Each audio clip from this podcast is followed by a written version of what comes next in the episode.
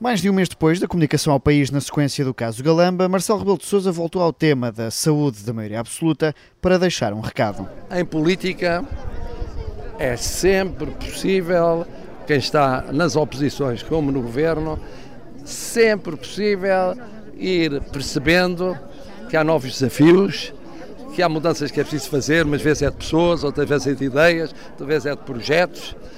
Eh, eu sei que é difícil, eu tenho a idade que tenho e sei que é mais difícil aos 74 anos de idade mudar do que aos 64, do que aos 54.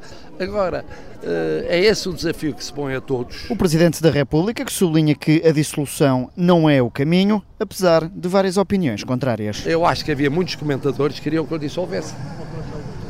E eu tinha a noção que o povo não queria que eu dissolvesse. Queria que eu realmente chamasse a atenção do governo para dizer aquilo que disse no dia 4 Olha que às vezes é preciso mudar o que não está bem antes que seja depois muito tarde. Foi isso que eu quis dizer. Foi uma prevenção. Agora, por causa disso, não vamos deitar o jogo abaixo, numa altura em que deitar o jogo abaixo podia ter mais custos para o país do que vantagens. Marcelo Rebelo de Sousa, que ainda assim diz que a bolha político-mediática não está desligada do país, mas que o papel do Presidente é saber relativizar as várias opiniões. O Presidente tem que fazer o equilíbrio permanente entre o que pensou o Governo e o que pensou as oposições pensam exatamente o contrário uma coisa uns dos outros.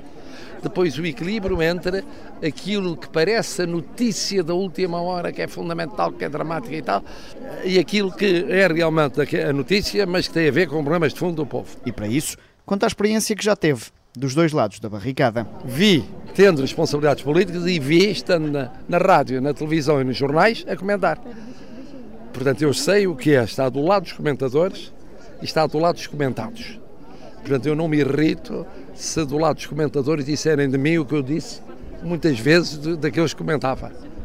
Pronto, é, é, justo que digam. O Presidente da República, que passou a tarde nas ruas de Peso da Régua, entre um copo de vinho do Porto e as tradicionais selfies.